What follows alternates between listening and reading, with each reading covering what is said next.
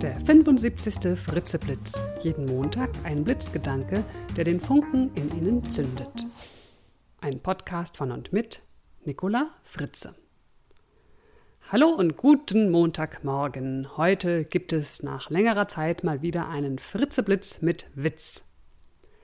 Harry ist mit seinem Auto mal wieder viel zu schnell gefahren, ist dabei wieder erwischt worden und bekommt ein Bußgeld aufgebrummt. Der Polizist reicht ihm die Quittung.